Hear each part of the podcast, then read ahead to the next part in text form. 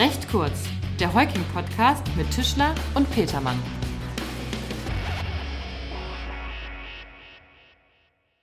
Was für eine schöne Melodie. Herzlich willkommen zu einer weiteren Ausgabe von Recht kurz, dem Heuking Podcast aus Hamburg mit Dr. Markus Georg Tischler, mir gegenüber sitzend und meiner Wenigkeit Tim Petermann. Hallo. Hallo Markus, schön, dass wir wieder zusammensitzen. Was liegt an? Heute wollen wir uns mal mit dem Thema Prozessfinanzierung beschäftigen. Tim, mal aus dem Bauch heraus, was fällt dir zu dem Thema ein? Spontan. Spontan fällt mir dazu ein, ähm, dass ein Prozessfinanzierer die notwendigen Kosten außergerichtlicher oder gerichtlicher Verfolgung äh, von äh, Ansprüchen übernimmt. Sorry, dass ich da gleich mal einhake. Notwendige Kosten, was ist denn damit genau gemeint? Naja, gemeint sind damit äh, Gerichtskosten zum Beispiel und im Falle dann des Unterliegens die Kosten des gegnerischen Anwalts, die Kosten des eigenen Anwalts, Kosten für Zeugen und Sachverständigenkosten. Die übernimmt also der Prozessfinanzierer. Das ist ja erstmal nett, ganz freundlich. Dafür will er doch aber wahrscheinlich auch eine Gegenleistung haben, oder? Absolut. Der Prozessfinanzierer erhält in der Regel eine Erfolgsbeteiligung, das heißt, er partizipiert an der Realisierung des geltend gemachten Anspruchs. Das bedeutet doch aber, Tim, dass Prozessfinanzierer eigentlich immer nur dann auftreten können, wenn Zahlungsansprüche geltend gemacht werden. Das ist tatsächlich der Fall. Also es werden ähm, im Rahmen der Prozessfinanzierung Verfahren äh, finanziert, die Aussicht auf Erfolg versprechen und äh, einen geldwerten Vorteil für den Prozessfinanzierer bringen können. So ist es. Da sind wir vielleicht aber auch äh, gleich beim Thema. Was guckt sich ein Prozessfinanzierer denn überhaupt an oder wann finanziert er ein Verfahren? Der Prozessfinanzierer muss sich natürlich selber ein Bild machen und sein eigenes Risiko einschätzen, wenn er die Prozesskosten übernimmt. Das heißt, er wird selbstverständlich auch die Erfolgsaussichten prüfen. Für den Kläger ist die Ausgangslage dann ja ganz komfortabel, da er neben der Rechtseinschätzung seines Anwalts auch eine zweite Meinung durch den Prozessfinanzierer hat und die Risikoeinschätzung deshalb für ihn relativ abgesichert sein könnte. Ganz genau und das zumindest einmal kostenlos für die anspruchstellende Partei, denn der Prozessfinanzierer prüft die Erfolgsaussichten natürlich im eigenen Interesse und damit auch äh, auf eigene Kosten. Das bedeutet also, dass der Prozessfinanzierer ein von vornherein aussichtsloses ähm, Gerichtsverfahren nicht unterstützen wird. Ja, dabei wird sich der Prozessfinanzierer nicht nur die materiellrechtlichen Anspruchsvoraussetzungen anschauen und die Erfolgsaussichten einschätzen, es wird ihm auch dann darum gehen, ob äh, ein Anspruch im Ergebnis auch durchsetzbar ist. Was nichts anderes heißt, als ist der Prozessgegner in der Lage und hat er die Liquidität, einen Zahlungsanspruch auszugleichen?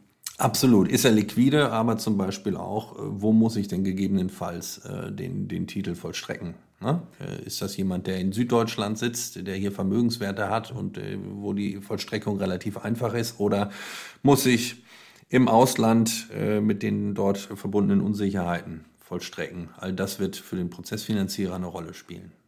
Okay. Kurz zwischendurch zur Klarstellung. Prozessfinanzierung für Beklagte, also auf Beklagtenseite, die gibt es noch nicht. Und die äh, wird es wahrscheinlich auch nur schwer geben können, denn da ist ja am Ende des Tages nicht wirklich etwas, was zu verteilen ist. Ne? Genau, es sei denn, Markus, du hast es im Vorgespräch kurz ja, selbst angesprochen, äh, im Falle der Erhebung einer Wiederklage durch den Beklagten. So ist es. Unsere Zuhörer wissen jetzt auch, dass wir ein Vorgespräch haben, Tim. Ja gut, ist aber auch kein Geheimnis, ne? Nein, vollkommen richtig. Was unsere Zuhörer allerdings vielleicht nicht wissen, ist, was äh, eine Wiederklage ist. Markus, vielleicht magst du dazu noch ein paar Worte verlieren. Ja, sehr gerne, Tim. Eine Wiederklage ist eine Klage, die in einem bereits rechtshängigen Prozess vom Beklagten gegen den Kläger erhoben wird. Ja, super. Die Wiederklage recht kurz erklärt. Danke. Ja, passend zur Sendung. So, weiter geht's mit der Prozessfinanzierung. Okay, gerne. Gehen wir jetzt also mal davon aus, der Prozessfinanzierer hat sich dazu entschieden, einen Prozess zu finanzieren. Wie geht's dann weiter, Markus? Ja, sollte sich der Prozessfinanzierer entschieden haben, einen Prozess zu finanzieren, sind die vertraglichen Einzelheiten zu klären, insbesondere die Erfolgsbeteiligung. Und dann kann es losgehen, Markus. Und dann kann die anspruchstellende Partei zusammen mit ihrem Rechtsanwalt den Prozess führen. Der Prozessfinanzierer bleibt hierbei allerdings im Hintergrund. Das heißt also, auf gut Deutsch gesagt, sitzt der Prozessfinanzierer nicht äh, ständig beim Anwalt oder beim ähm, Kläger auf dem Schoß, sondern bleibt im Hintergrund. Das ist richtig. Der Prozessfinanzierer hat sich aber möglicherweise bestimmte Mitwirkungsrechte einräumen lassen. Das gilt insbesondere für etwaige Vergleichsverhandlungen. Das ist sicherlich richtig, denn Vergleichsverhandlungen führen im Erfolgsfall zu einem Kompromiss zwischen den Parteien, der wiederum in aller Regel dazu führt, dass der Kläger nicht seinen vollen Anspruch durchsetzt. Dadurch reduziert sich auch die Erfolgsbeteiligung für den Prozessfinanzierer und deshalb will er hierüber mitentscheiden. Jetzt haben wir gerade so beiläufig erwähnt, dass der Prozessfinanzierer in der Regel im Hintergrund bleibt. Äh, ich wollte kurz darauf hinweisen, dass es gegebenenfalls äh, in gewissen Konstellationen taktisch auch sinnvoll sein kann, äh, die Prozessfinanzierung auch gegenüber der Gegenpartei offenzulegen. Das ist dann der Fall, wenn die Gegenpartei möglicherweise darauf spekuliert, dass dem Kläger irgendwann die Luft ausgeht bzw. das Geld ausgeht. Genau. Und wenn man dann mal fallen lässt, dass der Prozess hier finanziert wird, dann kann auch der Gegenseite schnell mal klar werden, dass man hier äh, durchaus auch äh, mehrere Instanzen bereit ist zu gehen. Okay, schauen wir uns noch mal kurz an. Prozessfinanzierung ist auch nachträglich, also rückwirkend im Verfahren möglich und auch in zweiter Instanz kann ich noch, wenn mir dann tatsächlich irgendwann das Geld vielleicht ausgegangen ist, noch einen Prozessfinanzierer für mich gewinnen. Also da gibt es jetzt keine starren Grenzen. Markus, jetzt noch mal abschließend Butter bei die Fische. Was, was steckt denn da drin für, für so einen Prozessfinanzierer? Na klar ist, dass es wohl keine 100% sind. Dann bräuchte ich den Prozess nicht mehr führen. Ja, und jetzt mal im Ernst, Markus?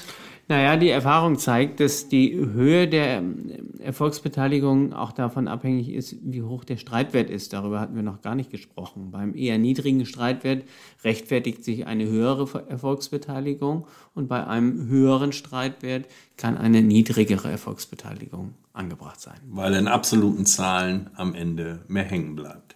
Genauso ist es, Tim.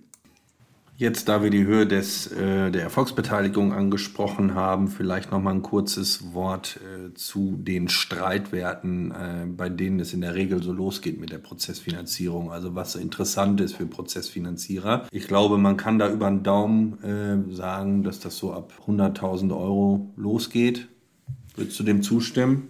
Das ist wohl so, wobei sich der Markt auch bewegt. Also der Markt ist dynamisch, gerade äh, in Zeiten von Legal Tech und Musterfeststellungsklagen ähm, kann auch eine Finanzierung von kleineren Streitwerten durchaus lukrativ sein für den Prozessfinanzierer. Ja, man sieht also, dass die Prozessfinanzierung in vielerlei Hinsicht ein attraktives Modell sein kann, um äh, Prozesskostenrisiken zu minimieren und ähm, ja, gegebenenfalls dadurch vereinfacht auch Ansprüche durchzusetzen könnte ja gerade in Zeiten von Corona oder nach Corona, um dieses C-Wort dann heute doch noch einmal wieder zu erwähnen. Wir wollten ja eigentlich heute mal nichts zu Corona sagen, Markus. Gut. Nein, aber gerade in dem Zuge kann das ja ein ganz sinnvolles Instrument sein, weil möglicherweise die Liquidität äh, gerade nicht so vorhanden ist, wie das vielleicht ohne Corona der Fall gewesen wäre.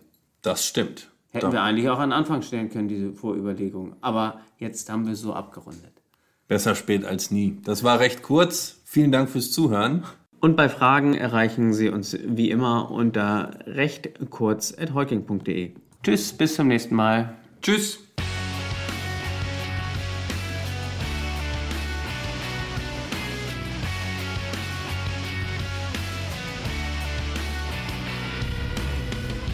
Das war recht kurz, der Heuking-Podcast von und mit unseren Rechtsanwälten Tischler und Petermann.